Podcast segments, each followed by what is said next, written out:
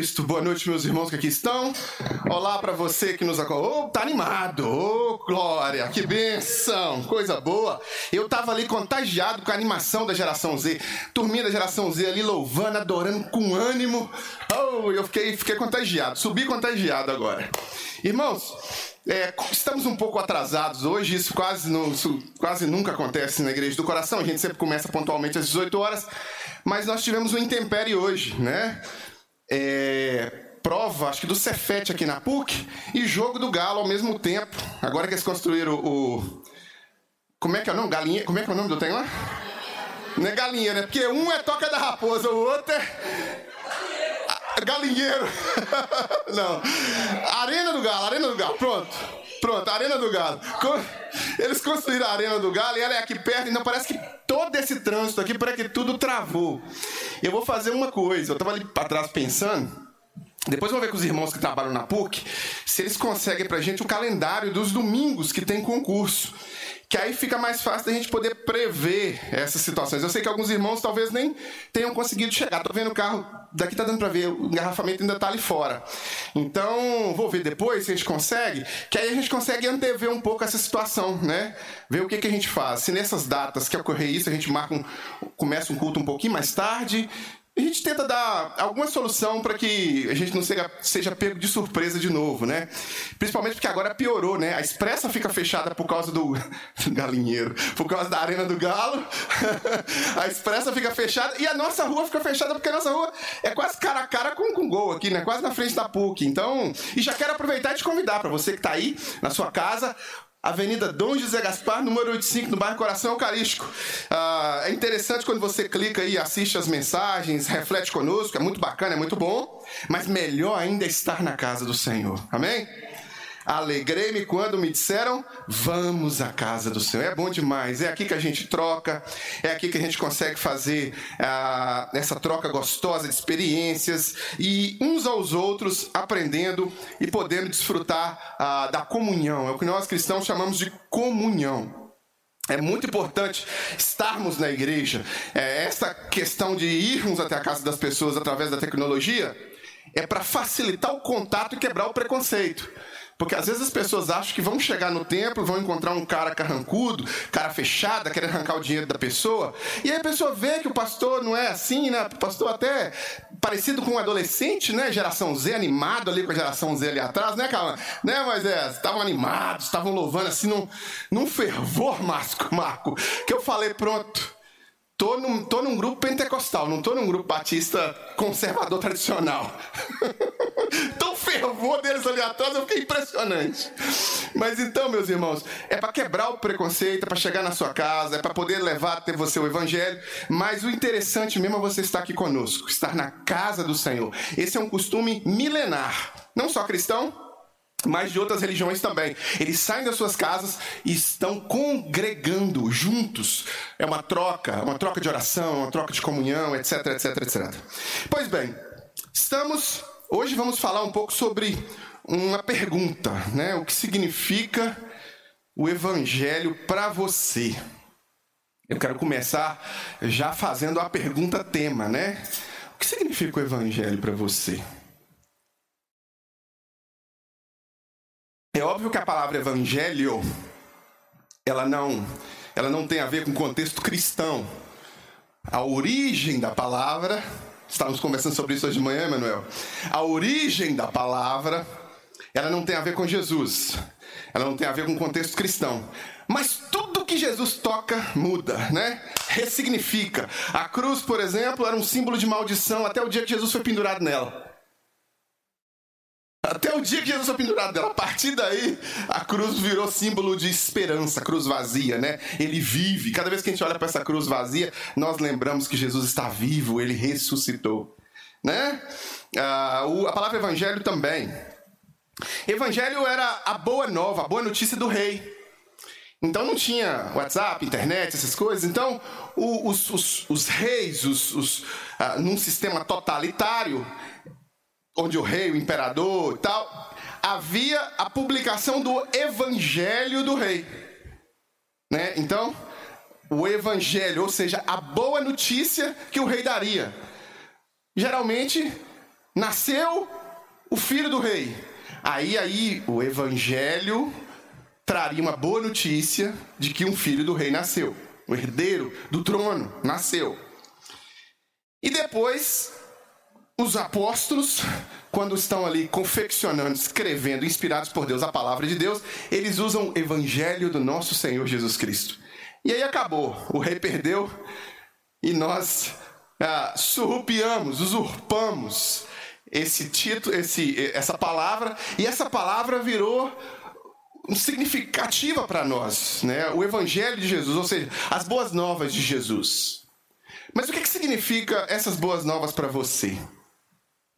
O que significa as boas novas de Jesus para você que me ouve agora, que está na sua casa, sentado aí no seu sofá ou deitado na sua cama, para você que está sentado aqui no templo, o que significa as boas novas de Jesus, as boas notícias de Jesus para você? Eu sei que as boas novas de Jesus elas trouxeram mudanças significativas culturais. Então, talvez você se beneficie dessas mudanças significativas culturais, né? Porque a partir de Jesus, a estrutura cultural ela foi moldando todo o Ocidente. Você já nasceu nesse contexto, então você acha que tudo é normal. É normal ser assim, né? É normal um cara ir lá e casar com uma mulher e ter uma mulher só, por exemplo. Isso é normal para você, mas você já nasceu nesse contexto.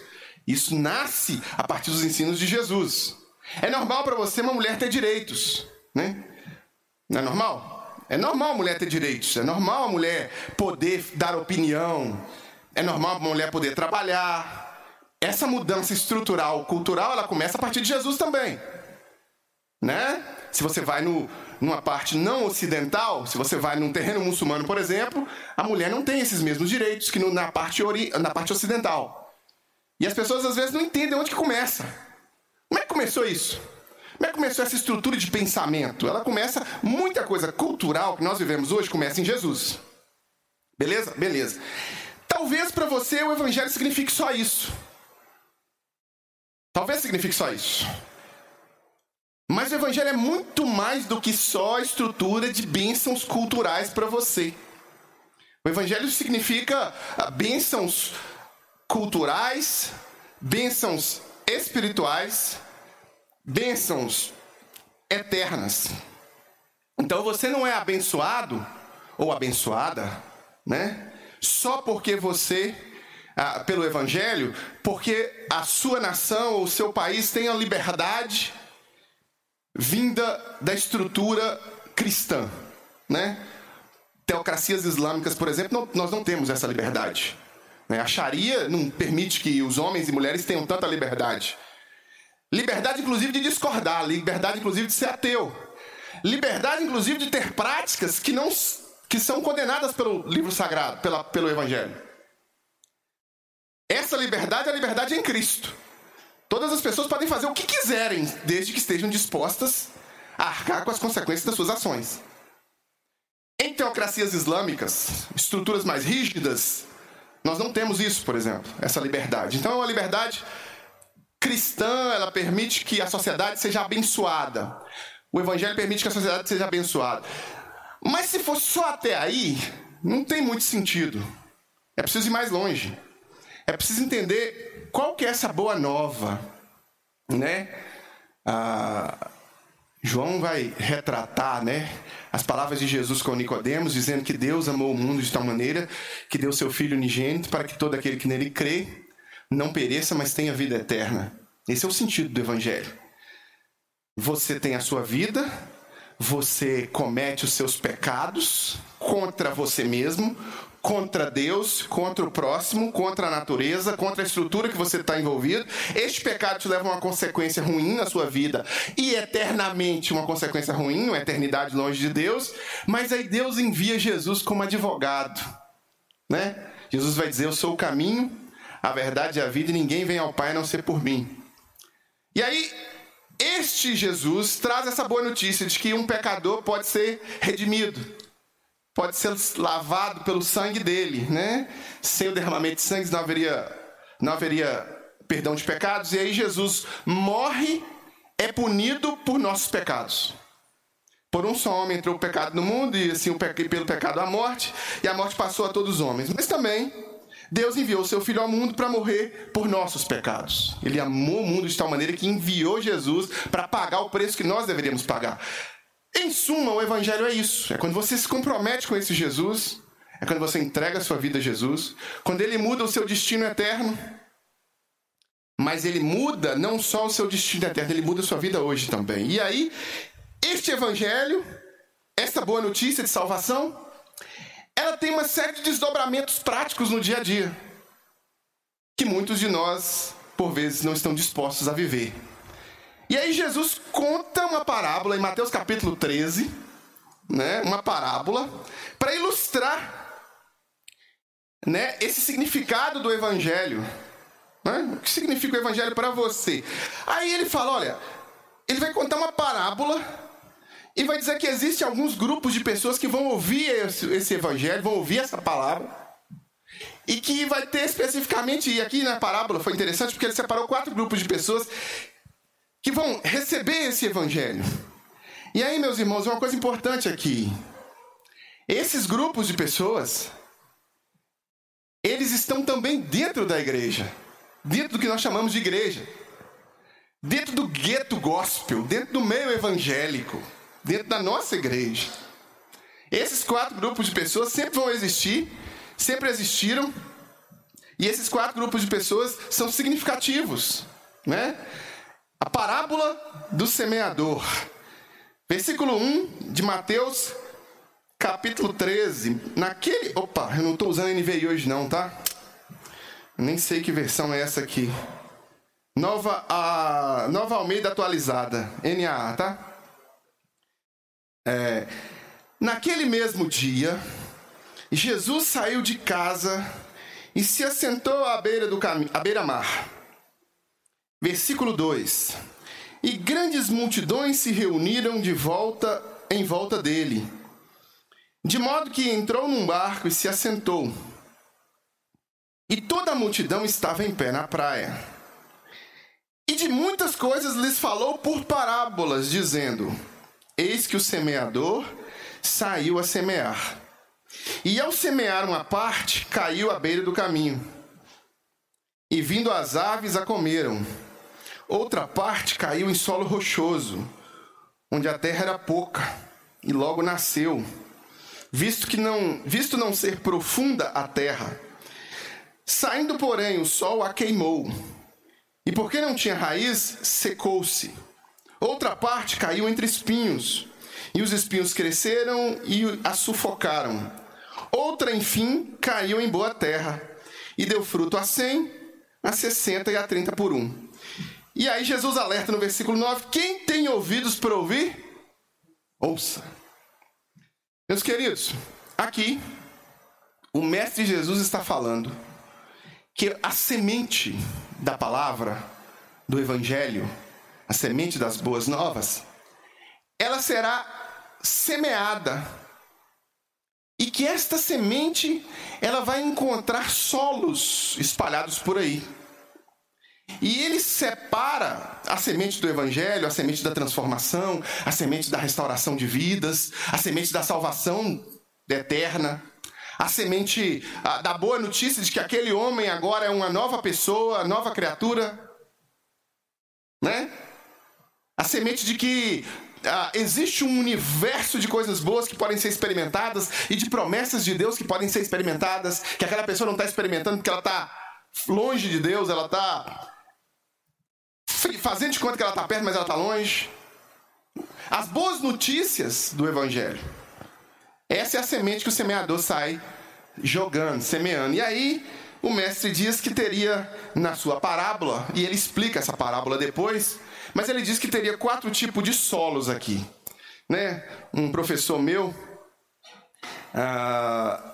pastor Elmiro, quando nos deu aula de Novo Testamento, me lembro dele trabalhar essa parábola e me lembro dele dizer assim: para mim, quando eu olho para essa parábola, eu acho que nós deveríamos nomeá-la diferente.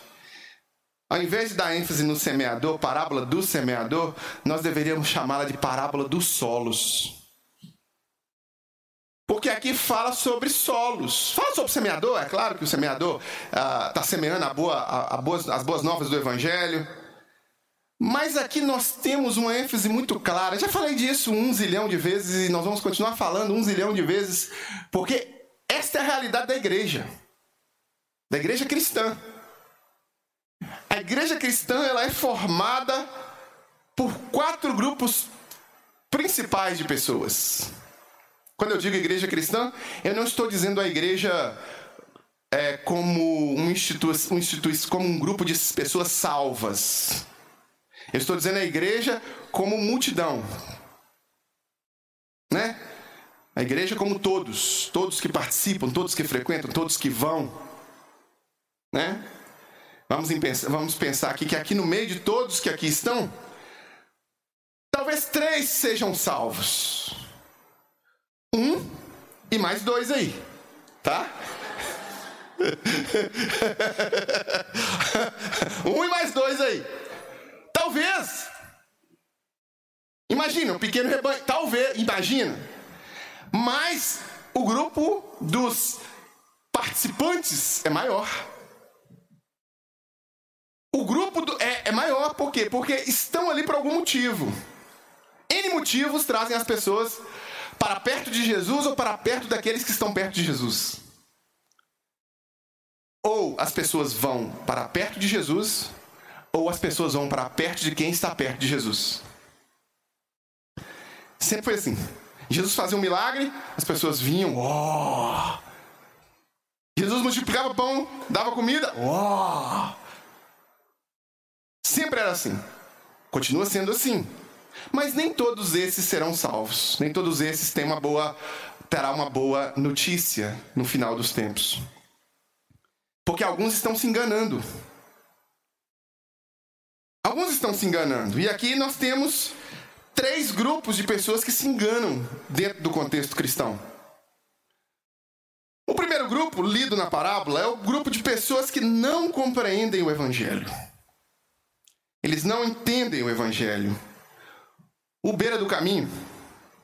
Quando Jesus explica a parábola, lá no versículo 18, ele fala que esses são aqueles que não entendem, não compreendem o Evangelho. Compreender o Evangelho, meus irmãos, é condição básica. Básica. É o. É o mais rudimentar, é, o, é a coisa mais. entender o Evangelho. Compreender essa estrutura que Deus criou para nos, nos abraçar. É entender que quando Cristo é crucificado, é por minha causa. É entender que eu sou devedor da graça que eu não tenho direitos. Né? Meu direito é de não ter direito algum. Meu querer é tão somente o seu querer. Lembrando das antigas aí. O direito do cristão é em servir o Cristo, que morreu pela, pelo cristão. E ele tem, a partir dessa experiência, uma vida transformada, mudada. Muitas pessoas não compreendem o Evangelho, mas elas compreendem a periferia do Evangelho. O centro do Evangelho é Cristo. É uma relação pessoal com Jesus, é mudança de vida, é mudança de estação, é mudança de destino eterno, é mudança de uma série de coisas. Mas muita gente não entende o centro do Evangelho. Muitas pessoas não entendem a clareza e a importância de se fazer um compromisso pessoal com Jesus e trazer Jesus para o seu dia a dia. Muita gente não compreende o básico do Evangelho, porque fica na periferia, fica só na periferia. Entendem os signos, passam na frente de um templo, às vezes, faz um ritual religioso, adentram numa, numa igreja, num grupo religioso, uma igreja evangélica qualquer, e vão para aquela simbologia. é o óleo, é o vale do não sei o quê, é a água de não sei o quê, é o paninho de não sei o quê, é um monte de simbologias que não é o evangelho. Não compreendem o evangelho. Muitas pessoas continuam pensando que Deus é uma espécie de Papai Noel, bonachão, barbudão, barrigudão, vestido de vermelho, com um saco de presentes que você vem, você, você vai ser um bom menino, seja um bom menino, e Deus vai falar: Ah, Mariana, você é uma boa menina, tome o seu presentinho. Ah, Dani, muita gente tem esse tipo de relação com Deus e essas pessoas elas não compreenderam o Evangelho. Não compreenderam estruturas religiosas que vendem a ideia de que Deus é só um provedor de bênçãos, basta você dar o seu dinheiro e Deus vai te abençoar, não estão entendendo o Evangelho. É óbvio que você tem que se dar o seu dinheiro. A igreja não tem como pagar a luz se você não ofertar, se você não dizimar. É claro, isso é óbvio, isso é básico, mas você faz isso porque é uma gratidão no seu coração de quem é Deus e como é a sua relação com Ele. Não porque Deus vai te dar alguma coisa e a igreja vai prover para você um incentivo no seu egoísmo, no seu narcisismo. Não é assim. Então muita gente não compreende o evangelho e acha que porque frequenta uma igreja, ah, eu vou frequentar uma igreja, eu sou crente, eu tenho a carteirinha de membro, então tá bom demais. A mensagem do evangelho cai na beira do caminho. Não há compreensão, os pássaros comem. A mensagem do Evangelho fica superficial. Se você se mantém superficial, você não está compreendendo o Evangelho. O Evangelho, gente, tem uma trilha. Tem um começo, tem um meio, tem um fim. O Evangelho não é um começo eterno. Tem um, uma fase de bebê, tem uma fase de criança, tem uma fase de adolescente, junior, tem uma fase de jovem, tem uma fase de idoso e tem a morte. No Evangelho também é assim. Né? Essa semana eu estava dizendo para uma senhora 53 anos de liderança em igreja. 53 anos de serviço a Deus. 53 anos no aconselhamento, no trabalho do Senhor. Mas agora, as pernas não aguentam mais a, a idade não permite que ela faça mais do que ela fazia antes. E eu disse: a irmã contribuiu muito com o reino, agora é hora de viver o descanso, a aposentadoria. É hora da irmã ficar mais tempo orando, é hora da irmã se preocupar mais com a saúde do que com o ministério Portas Abertas, que é um trabalho que ela fazia e, tudo mais. 53 anos. Mas uma jovem, opa, vos escolhi porque sois e já venceram o maligno. Se não há um processo de conversão, me comprometi com Jesus. Transformação. Jesus está mudando a minha vida. Jesus está transformando pequenas coisas na minha vida. Jesus está participando de pequenas coisas na minha vida. Jesus está dando pitaco na minha vida. Eu estou ouvindo às vezes, às vezes não estou ouvindo. Não é evangelho. Não é. Se não tiver a participação de Jesus na sua vida, não é evangelho. É uma estrutura religiosa periférica. Você está na periferia ainda. Você não entendeu que é preciso aprofundar, que é preciso se doar mais, que é preciso permitir que Jesus trabalhe nas grandes, nos grandes problemas que você tem, mas também nos pequenos. É preciso ser específico com Deus. Deus é o temperamento. Deus é o comportamento. Deus é os, os, meus, as minhas inclinações pessoais. Deus é a minha relação familiar. Deus, Deus está envolvido em tudo. E Deus quer fazer de você uma mulher melhor, um homem melhor, um filho mais obediente, um pai que tenha responsabilidade sacerdotal dentro de casa, um marido que realmente honre, a esposa que realmente entenda o propósito de Deus, como mulher sábia que edifica a casa e etc. Então Deus tem um material humano para trabalhar. Se esse material não entende e fica só na periferia, que, que acontece? Não há compreensão do Evangelho. E eu conheço pessoas que ficam na periferia do Evangelho o tempo inteiro. Quando você tenta arrastá-las para o meio, para o compromisso, elas fogem. É esse tipo de pessoa aqui. Por quê? Porque não querem ter a vida transformada. Aí nós vamos falar de Salomão. Porque Salomão bebia. Aí nós vamos falar de quantos asas tem um querubim. Aí nós vamos falar de calvinismo, arminianismo. Vamos falar de. Aí quando você fala, vamos falar de arrepender dos seus pecados pessoais e se entregar a Jesus, a pessoa foge. Olha, você como marido talvez não esteja honrando a Deus. Que tal deixar Jesus trabalhar na sua vida para você poder honrar melhor a Deus? Você como esposa foge para a periferia de novo. Mas se tiver uma discussão teológica de coisas que são distantes da prática do dia a dia, essas pessoas que não compreendem o evangelho fogem. Eles não entenderam. Eles não entenderam que o evangelho é compromisso com Deus mesmo. Então eu quero te encorajar e te dar um alerta. É preciso ter um compromisso com Jesus, é preciso ter um compromisso com o evangelho, com a boa nova de Jesus. E ele quer transformar a sua vida para melhor. Para muito melhor, muito melhor mesmo. E esse processo só inicia se você se submeter a Jesus. Sair da periferia e se comprometer a ir para o centro. É ir para o centro mesmo. E falar: olha, Deus, agora é tudo ou nada. Agora eu quero, eu entendi, eu compreendi, eu quero que o Senhor trabalhe na minha vida de verdade. E aí você se entrega a Jesus. Esse grupo de pessoas, muitos deles não compreenderam por inocência, por burrice mesmo, né? Tem muita gente que não compreende o evangelho por burrice.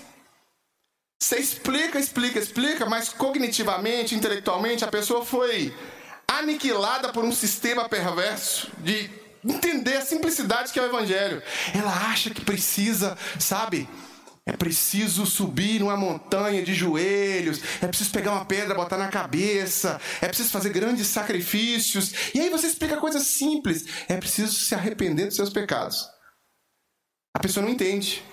Como assim? Né? Eu me lembro de uma vez, eu estava pregando o evangelho para um jovem, a namorada dele estava do lado, eu expliquei isso para ele e ele entendeu com clareza na mesma hora. E eu perguntei: Você quer aceitar Jesus como Senhor e Salvador da sua vida? E ele me respondeu: Sim. Oh, eu peguei, pus a mão na cabeça dele e orei. E fui orar. Aí a namorada falou: Não, não, não, não, ele não entendeu, não. Eu disse: Filha, o jovem acabou de aceitar Jesus, você devia estar saltitando, devia estar feliz. Não, não, ele não entendeu. É só isso? Eu falei: É só isso. Ele não entendeu. Não, ele entendeu. O Espírito está trabalhando no coração dele. O Evangelho é simples. Ele entendeu, ele vai se entregar a Jesus, vai ter a vida transformada. É um processo. Não, não, não, ele não entendeu. Aí passou o tempo, esse jovem começou a frequentar a igreja, frequentar a igreja, frequentar a igreja, frequentar a igreja, frequentar a igreja. Começou a ser transformado. Agora a esposa, eles casaram, os dois casaram. Aí um dia, eu digo para ela: olha, Fulano deu. compreendeu o evangelho mesmo. Ele deu ele tá com a vida transformada. É, tá mudando. É, tá transformado. Falei, pois é. Ele deu o nome para a classe de batismo. Batizar? Falei, é, vai batizar. Como assim? Será que ele entendeu? Entendeu. Aí no dia que eu falei com ela assim, ele vai batizar no próximo batismo. Não, vai não. Entendeu não? Aí nós fomos lá, fizemos o batismo no caboclo, o caboclo batizou. Eu falei, é, batizou mesmo, né? Oh, o evangelho é simples. Somos nós que complicamos.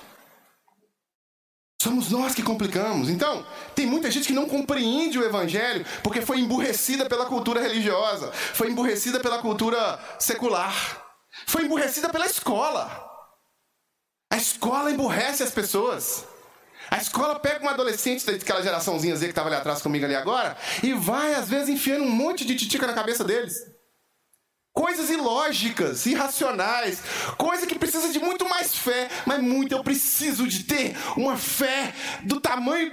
A fé tem que juntar fé islâmica, fé cristã, fé católica, fé budista, tem que juntar tudo para acreditar nas sucessivas coincidências da evolução da espécie, por exemplo, na teoria da evolução da espécie. Matemática básica não bate com com as trilhões de coincidências que teriam que acontecer. Tem que ter muita fé para acreditar naquilo. Mas muita fé. No entanto, isso é ensinado como ciência.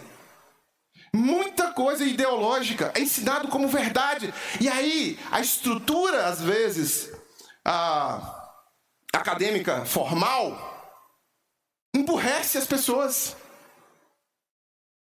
Emburrece e cria uma, uma espécie de crosta anti-espiritual. Não compreendem o Evangelho. Não entendem que é simples o Evangelho. Não entendem que Jesus pode transformar suas próprias vidas. Gastam fortunas e fortunas desperdiçando as suas próprias vidas. E muitas pessoas que estão no contexto evangélico não entendem o Evangelho também. Líderes evangélicos que ensinam lixo ideológico, porcaria hedonista, antropocêntrica, pintam um Deus que não existe. Mas também nós temos um outro grupo aqui que Jesus menciona. O solo rochoso, né? Esse grupo seria as pessoas que compreendem, mas não aplicam com profundidade. Elas não ficam nem na periferia. o primeiro grupo, eles não ficam nem na periferia e esse grupo fica na periferia. Eles, eles entenderam, olha, eu entendi. Eu me lembro quando eu me converti, eu passei boa parte da minha vida cristã, nesse início de vida cristã, assim, eu entendi. Puxa vida, eu entendi que eu tenho que pedir, pedir, pedir desculpa pro meu pai. E agora? Eu tô brigado com meu pai já faz anos, não converso com ele. Mas agora eu entendi. Não, peraí, deixa eu dar um jeito. A culpa é dele. Se a culpa é dele, então eu não tenho que pedir desculpa, não preciso mudar, não preciso reatar o relacionamento. E aí vai Deus falar. Estudo da Bíblia, palavra, pregação. Eu me lembro de uma vez, o pastor estava dando um estudo bíblico numa quarta-feira, e aí o pastor estava ensinando sobre o perdão. E aí o pastor usou um dos textos é, quando quando o homem te ferir uma face, dê a outra, né? Claro que o sentido não é esse. O sentido não é tão literal assim, existe toda um, uma compreensão judaica desse, dessa expressão. Mas aí eu me lembro de eu interromper o estudo lá de trás e falar assim, pastor, pastor, isso aí não tem jeito não. Ele vai bater na minha cara, eu vou virar outra cara para ele. Ah, pensa só, pastor. Como é que eu. Pastor, eu vou ficar fazendo assim? Não, aí não. Pacientemente, o pastor. Um jovem gafanhoto, pequeno gafanhoto, pequeno girino. Você ainda vai entender. Vem cá, senta aqui, vamos conversar. Bíblia, compreensão do texto bíblico. Então, há uma evolução natural na vida do cristão. Ele compreende e começa a aplicar, mas existem pessoas que vão compreender, mas não vão aplicar com profundidade os ensinos.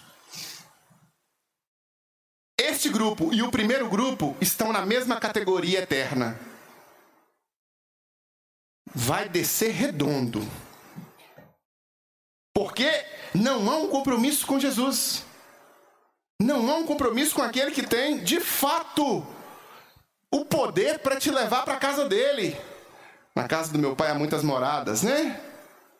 Então, se não há compreensão, ou se há compreensão, mas não tem aplicação com profundidade, se você quer só os signos, se você quer só estar perto, né? Ontem eu dei uma palavra em um velório, um velório, um enterro, e eu dizia sobre a brevidade da vida e como que Davi encarou os momentos de sombra da morte dele e tal. E dei uma palavra centrada em Cristo, ali naquele cemitério. E logo depois que nós terminamos aquele ritual, aquele momento de enterro e e estava subindo, dois homens chegaram para mim e disseram: Você é um iluminado. Ó, oh, parabéns. Você é um iluminado. Uma pessoa que é bom a gente estar tá por perto. Já ouvi isso várias vezes. E todas as vezes que eu escuto isso, eu me lembro: quem é que me ilumina? E eu, quando tenho oportunidade, ontem eu não tive essa oportunidade porque foi muito rápido, mas quando eu tenho oportunidade, eu digo para a pessoa: o mesmo que me ilumina pode iluminar você também. Se você aplicar com profundidade os ensinamentos que ele de fato tem para minha vida e para sua vida. Então não é estar perto de quem está com Deus, é também estar com Deus através de Jesus. Então quando você compreende que você precisa dar um passo, você tem que dar o passo. Quando você compreende o que o Evangelho está dizendo para você, você tem que aplicar com profundidade aquilo. Mas tem muita gente que vai continuar perto de quem está perto de Jesus. Tem muita gente que vai achar bonito a aplicação do conselho na vida do outro mas não vai aplicar em sua própria vida com profundidade. Esse é o grupo aqui que Jesus está falando. E olha, esses grupos sempre vão existir. É por isso que às vezes a gente fica meio assim. É, algumas pessoas às vezes me procuram meio revoltado. Ah, mas por que que Fulano não. Porque talvez Fulano seja desse grupo aqui. Fulano não dá um passo, Fulano não se compromete, Fulano não isso, Fulano não dá o dízimo, Fulano não.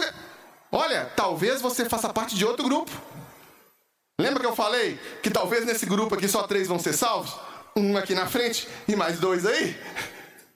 Talvez você seja uma dessas pessoas e tem mais um e talvez o resto não. Mas a gente continua junto, sem saber. Sem saber. Porque só Deus conhece os nossos corações de fato, se nós nos entregamos a eles ou não. Então, esse grupo de pessoas que compreendem, mas não aplicam com profundidade os ensinamentos de Jesus, infelizmente, eles estão caminhando, sabe, pela metade. Eles estão tentando ficar perto de quem está com Jesus e não estão com Jesus, porque não há profundidade de aplicação. Esse aqui é o solo rochoso, né? As coisas desse mundo, as tribulações sufocam ele. Né? Alguns anos atrás, quando nós perdemos o Tiago, Karina e eu tivemos uma postura diante daquela tragédia que nós passamos. Aí uma das pessoas que chegava para a igreja naquela época disse assim: Eu admiro vocês. E eu quero estar perto de pessoas que encaram a morte desse jeito. E eu disse para ela: esse jeito é o jeito que Deus quer que você também encare a morte. E você vai encarar se você tiver o mesmo compromisso que nós temos com Jesus. Pessoas que compreendem, mas não aplicam em suas próprias vidas, vão ficar admirando os outros sempre. Vão ficar vivendo do testemunho dos outros sempre.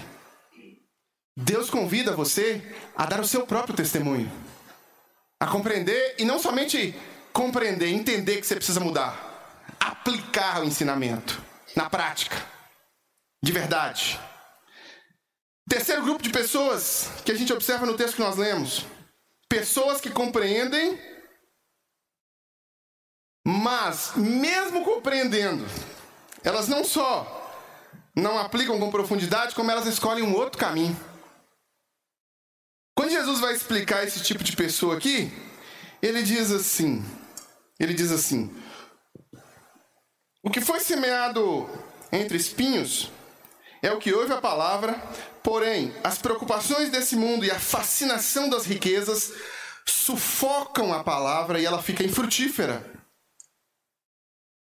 Olha, compreender, entender e ainda assim escolher um outro caminho.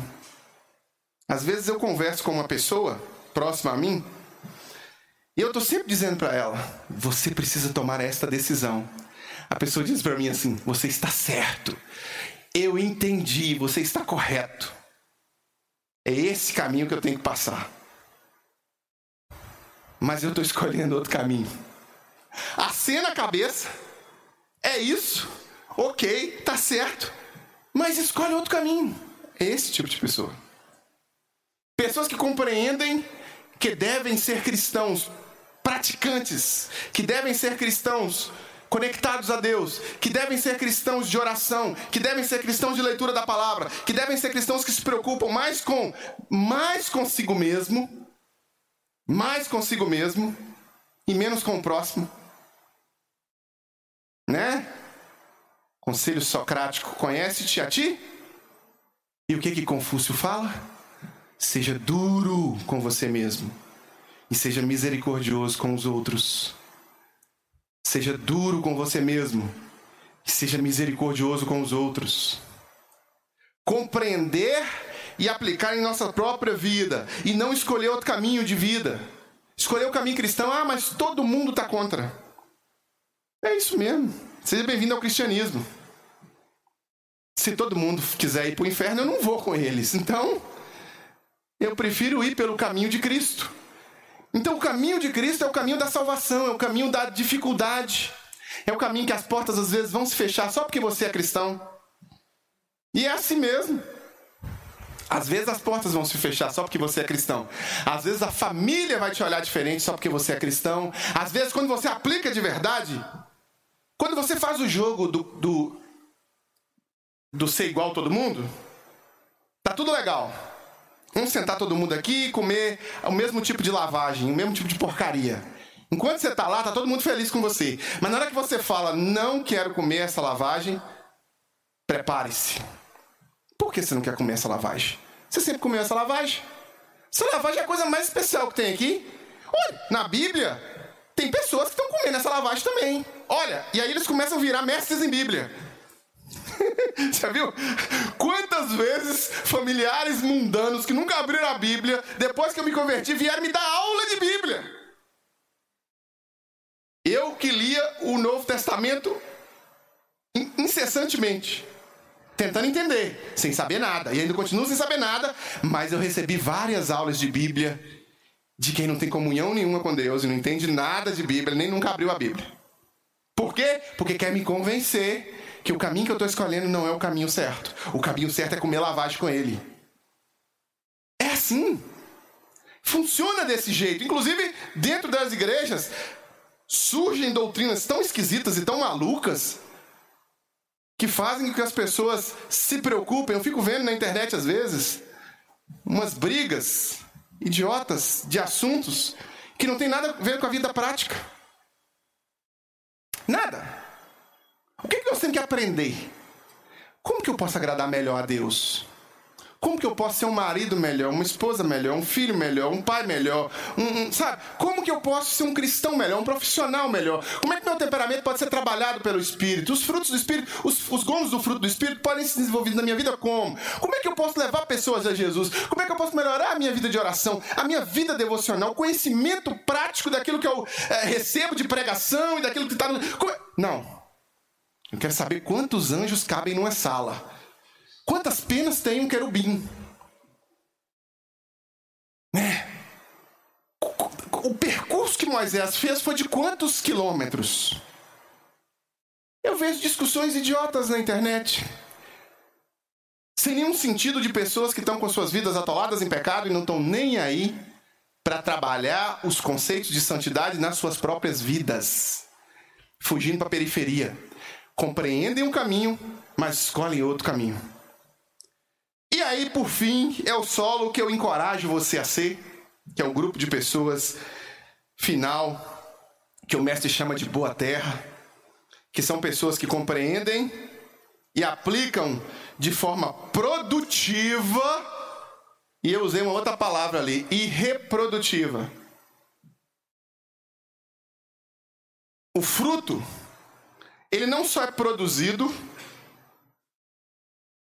ele a, pessoa que, que é esse tipo de solo, e aí eu estou dizendo que talvez seriam os três aqui, dois, né? Porque um sou eu já. Né? Essa pessoa, ela, ela é produtiva, ela é, um, ela é um solo fértil. Então ele tem o fruto na sua própria vida e ele reproduz sementes para a vida de outras pessoas. É produtivo e reprodutivo. Ele não só vive os valores do Evangelho, como ele dá exemplo, como ele ensina com a sua própria vida, com a sua própria prática, como ele está ali preparado para responder e para dar com o seu próprio testemunho a razão da sua fé. Conforme Pedro pergunta, né? Estejais sempre prontos para dar quem vos, lhe perdia a razão da sua fé. Então, esse solo bom, esse solo frutífero, é o que Deus quer que nós sejamos. É o que Deus quer que você seja. Uma pessoa que compreende o Evangelho, aplica na sua própria vida, se converte ao Evangelho, muda a sua própria vida, não é cobrar mudança no seu marido, na sua esposa, no seu patrão, não, não. É mudar o seu coração, lembra que eu falei? Olhar para si mesmo, conhece-te a ti mesmo, aplicar. E quando essa transformação ocorrer, quando essa salvação for tão assim palpável, essa pessoa ela anda com Jesus. Lembra de Pedro? Teu modo de falar te denuncia. Você estava com esse Jesus. Você parece com esse Jesus. Não tem como esconder essa realidade. Você é diferente. Você tem um brilho diferente. Aí você está produzindo na sua própria vida uma transformação oriunda de Jesus e você está reproduzindo o, a, através da luz que sai da sua vida e brilha na vida de outras pessoas. Então, meu irmão, minha irmã, meu querido, minha querida, quero orar neste momento. E antes de orar, fazer um, um encorajamento, um apelo, um desafio. Em Cristo, comprometido com Jesus, quero te encorajar a ser esse tipo de pessoa que compreende o Evangelho, aplica na sua própria vida, produzindo transformação, produzindo prática e reproduzindo na vida de outras pessoas. Quero te encorajar a ser um cristão que devota a sua vida a Cristo. Quero te encorajar a ser um cristão que realmente aplica os ensinamentos de forma que outras pessoas percebem a mudança na sua vida. Transformação, metanoia, arrependimento, mudança de vida, mudança de pensamento. Fulano tá mudado. O que, que aconteceu? Virou crente. Aleluia.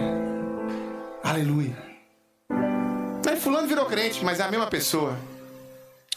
Não, tem que ter mudança. Tem que ter transformação. Tem que ter iluminação, clareza. Então, faça um compromisso com Jesus agora. Quer ter a sua vida transformada? Entregue-se a Jesus. Já está nesse processo de transformação, saia da periferia Vá para o centro, faça um compromisso de ser boa terra, de ter produção de um bom fruto na sua própria vida e que esse fruto gere semente para outras pessoas também serem transformadas através da sua vida. Ore comigo agora, Pai, em nome de Jesus, somos teus servos. E diante da exposição da tua palavra, nos submetemos à tua vontade. Que o teu evangelho poderoso, transformador, que nos abençoa tanto, que nos instrui num caminho protegido, protegido. Que esse teu evangelho possa realmente fazer sentido prático no dia a dia de cada um de nós aqui. E que não somente três, mas que todos nós que aqui ouvimos essa mensagem agora possamos ser boa terra, possamos ser comprometidos com o Senhor possamos ouvir e aplicar de forma profunda e criar raízes profundas no teu evangelho. Possamos ter realmente uma conexão intensa da mensagem que nós ouvimos na segunda, na, no domingo com o acordar de manhã na segunda-feira, na terça, na quarta, na quinta, na sexta, e que possamos viver isso, essa transformação de vida, esse poder do Senhor e esse experimentar de comunhão com o Senhor. Eu oro agora os meus irmãos que aqui estão ou que nos ouvem agora pelo vídeo, pelo áudio. Que o Senhor os abençoe. Que o teu Espírito Santo os toque de forma profunda a entender que é preciso ser boa terra para o teu evangelho. É preciso ser boa terra para a semente do teu evangelho. E que é preciso ter uma experiência pessoal com Jesus e não somente ter uma experiência pessoal com quem tem uma experiência pessoal com Jesus. Promova experiências individuais, meu Deus, pessoais, profundas, de transformação e de mudança. Promova em nossas vidas frutos e sementes, produzindo e reproduzindo o teu evangelho, o teu reino, a tua vontade nas nossas vidas. É nossa oração com gratidão no nome de Jesus. Amém. Queridos, vamos cantar agora uma música e antes de cantar, enquanto cantamos, nós temos o costume de encorajar as pessoas a fazerem os seus pedidos de oração. Então na sua frente aí tem um papel e uma caneta. Você pode pegar, preencher o seu pedido de oração e trazer aqui à frente que o Rio vai tomar palavra depois da música e vai orar pelos seus pedidos de oração e uma equipe vai orar todos os dias, durante sete dias por esse pedido de oração. Você que nos acompanha pela internet também pode nos enviar um e-mail, contato arroba igrejadocoração.com e nós vamos orar pelo seu pedido de oração. Nós nos despedimos de você agora. Se você ah, está na Grande Belo Horizonte, eu repito, venha. Avenida Dom José Gaspar, número 185, bairro Coração Carente, todos os domingos às 18 horas. Nós nos reunimos como igreja aqui. Se você sentiu o desejo de contribuir financeiramente com esta obra, como os irmãos já fizeram aqui durante o louvor, você pode entregar os seus dízimos e a sua oferta através da chave Pix que apareceu na tela aí, financeiro, arroba. Me despeço de você agora, que o amor de Deus o Pai, comunhão consolação do Santo Espírito e graça de Jesus seja sobre a sua vida. E para nós que ficamos, enquanto cantamos, você tem a liberdade de sair do seu lugar e trazer o seu pedido à frente.